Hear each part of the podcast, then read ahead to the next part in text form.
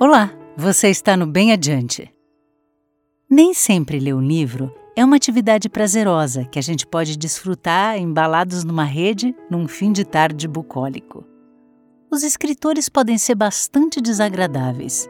Muitos deles gostam de nos apontar o que não gostaríamos de ver e fazer estranhar o que considerávamos normal e ironizar nossa afetada autocomplacência. Os melhores escritores agem assim mesmo e conseguem nos explicar por que nosso mundo futuro, se a gente não fizer um movimento contrário, será tão complicado. O fato é que não fizemos o um movimento contrário. E o que Edgar Allan Poe, Kafka e Brecht nos explicaram entrou por um ouvido e saiu pelo outro, deixando assim uma atmosfera meio carregada. Mas também nada que tomar um bom vinho e fechar a porta na cara do mundo não resolvesse. Edgar Allan Poe, Kafka e Brecht são a minha chave hoje para entrar no tema das pessoas invisíveis, ou melhor, nesse tema espantoso de que pessoas possam se tornar invisíveis para nós. Imagine um pequeno vilarejo rural em que se trabalha duro, mas também um lugar em que todas as pessoas se conhecem. Conhecem os nomes, os rostos, o jeito umas das outras. Imagine que, por transformações que essas pessoas não controlam, elas precisem se mudar para uma cidade maior uma cidade que está recebendo ao mesmo tempo muitas pessoas de outros vilarejos como o seu, e que elas precisem se empregar num tipo de trabalho mecânico em que serão apenas um pequeno fragmento de uma enorme engrenagem industrial. No início do século XIX, as cidades grandes viraram o desabrigo de muita gente anônima, sem rosto, que coletivamente passou a ser chamado de multidão, um agrupamento de desconhecidos de pessoas agora estranhas umas para as outras e por isso consideradas até assustadoras. No conto O Homem da Multidão, Edgar Allan Poe investiga uma pessoa invisível, uma pessoa aclimatada à multidão, que só adquire um rosto, por sinal muito sinistro, porque o narrador do conto resolve segui-la pela cidade. Esse homenzinho estranho vagadia dia e noite sem descanso pelas ruas de Londres, à procura de locais lotados de gente e fica desnorteado, para não dizer desesperado, quando a multidão se dissolve, o que o força a procurar outra aglomeração.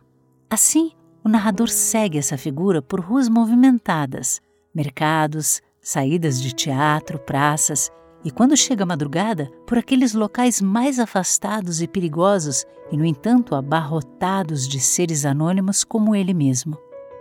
O homem da multidão de Poe não tem outra morada que as aglomerações, nem outro descanso que estar para sempre no meio delas. Se Edgar Allan Poe escreve sobre o estranho, Franz Kafka escreve sobre o absurdo. Acho que você já ouviu falar daquela história assombrosa de um caixeiro viajante que acorda numa triste manhã transformado em barata. A Metamorfose de Kafka é um livro bem desagradável e absurdo. Mas por quê? A Metamorfose não é um livro absurdo porque mostra um homem transformado num inseto insignificante. A metamorfose aponta para o absurdo de podermos nos acostumar com a insignificância humana. Absurdo é sermos insignificantes como uma barata e descartáveis como uma barata. Pense, por exemplo, que depois da morte de Kafka veio a Segunda Guerra e toda a sua família foi morta nos campos de concentração. Ou pense no desprezo pela vida humana que sobressai hoje no manejo da pandemia. Absurdo? Sim, mas terrivelmente cotidiano. Brecht, por sua vez, escreveu um livro de poemas intitulado Manual para os Habitantes da Cidade. Nesse livro há um poema chamado Apague as Pegadas, que simplesmente propõe com mordaz ironia que façamos exatamente o que deveríamos evitar, que sejamos invisíveis, insensíveis, que pareçamos nunca ter existido. Como ele diz: Separe-se de seus amigos na estação. De manhã vá à cidade com casaco abotoado. Procure alojamento e quando seu camarada bater, não, não abra a porta apague as pegadas.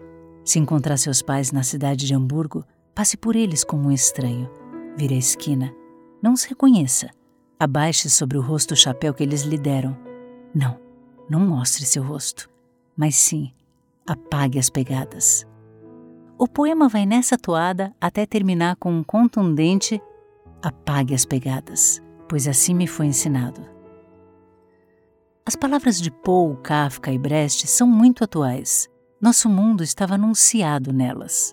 E hoje a invisibilidade do outro chegou a um grau que eu só consigo pensar sobre o assunto se for para buscar ao mesmo tempo uma solução, uma mudança. Não tem muitos anos, o então psicólogo Fernando Braga da Costa fez seu mestrado e doutorado na Universidade de São Paulo a partir da sugestão de um professor de que os alunos se engajassem numa tarefa proletária exercida por pessoas de classes pobres. A pesquisa do Fernando foi publicada em 2004 e se chama Homens Invisíveis.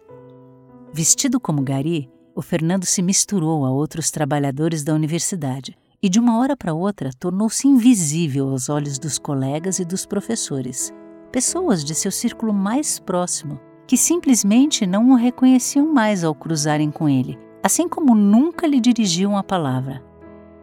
Em uma investigação, Fernando identificou que há um fosso que separa os indivíduos e os grupos sociais, dependendo da ocupação na divisão do trabalho. As roupas são exteriormente símbolos percebidos em nossos relacionamentos cotidianos e demarcam as posições na desigual estrutura social brasileira. Assim, o uniforme de Gari o estigmatizou e ele simplesmente sumiu no campo de visão dos próprios colegas e professores.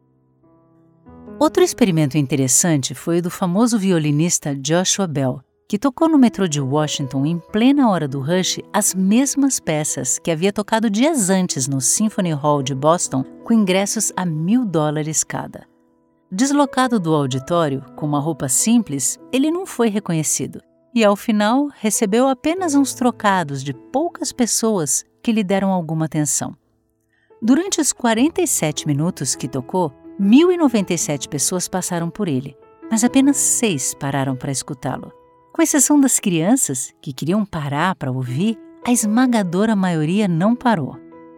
Eu imagino que as crianças têm ainda a sensibilidade viva e uma maior capacidade de ter empatia. Mas como é que perdemos a nossa? E o que fazer para recuperá-la. Fala-se muito da cultura da individualidade, da cultura da velocidade e até da cultura do medo, mas nada justifica a gente se render a elas como se a gente fosse robôs passíveis e programáveis. Nós somos pessoas no meio de pessoas, gente no meio de gente. Hoje, eu imagino que você, como eu, sinta que essa situação tem se agravado, sobretudo por conta da crescente população de rua. Cada dia que passa tem mais gente dormindo nas calçadas, esperando alguma ajuda na entrada dos supermercados, vagando sem rumo nas ruas. Esse problema social é complexo e, mesmo que um governo resolva se dedicar de verdade a ele, levará tempo para ser solucionado. E, no entanto, a gente pode fazer a nossa parte. O jornalista André Trigueiro perguntou recentemente para o padre Júlio Lancelotti, que convive com pessoas em situação de rua na cidade de São Paulo, como nós podemos fazer para ajudá-las. A resposta do padre eu acredito que pode ser expandida para todas as pessoas invisíveis. Padre Lancelotti respondeu: Como ajudar? É muito fácil. Simplesmente olhe para a pessoa e diga: Oi, irmão, tudo bem? Todos nós podemos fazer isso. Interessar-se pelo outro significa restituir a sua visibilidade. Significa também restituir a nossa sensibilidade. Aquela espontaneidade própria das crianças que querem parar para ouvir a música. Parar e olhar. E ter a curiosidade pelo mundo. Obrigada por ouvir e tenha uma ótima semana.